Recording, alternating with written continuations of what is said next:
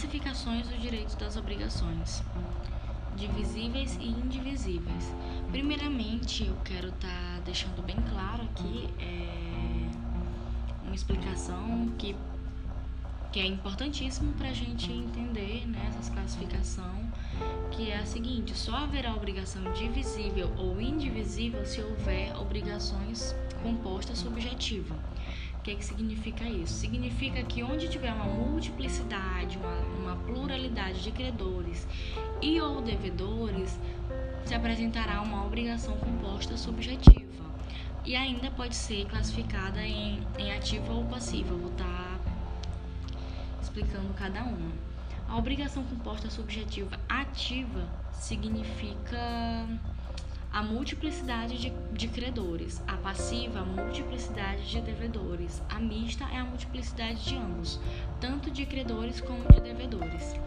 É, a gente vai ter uma obrigação divisível quando for composta, subjetiva e for dividida de maneira igual, tanto para os credores como para os devedores a prestação. Isso está escrito em outras palavras, obviamente, lá no artigo 257 do nosso Código Civil.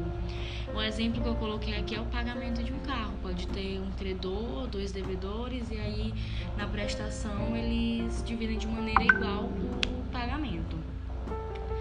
É, teremos indivisível quando a prestação tiver um objeto do fato ou da coisa que não seja requerida divisão. Está escrito lá no artigo 258 do nosso Código Civil. Em outras palavras também. Estou aqui é, explicando a maneira em que eu consigo entender. Eu coloquei aqui um exemplo que vários doutrinadores usam é, de um touro.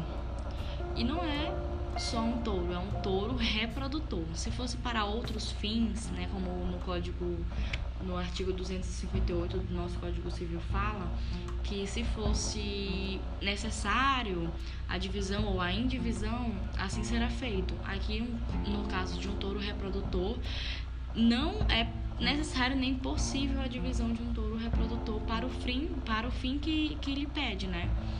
E aí é um exemplo claríssimo de, de, da classificação das obrigações indivisíveis que não se pode dividir é, para o objetivo, para o fim da, da coisa, não, não condiz com o que se pede ter a divisão disso, né? O exemplo que eu usei aqui foi do touro reprodutor. Ainda dentro dessa classificação de indivisível, tem as razões naturais, legais ou econômicas também.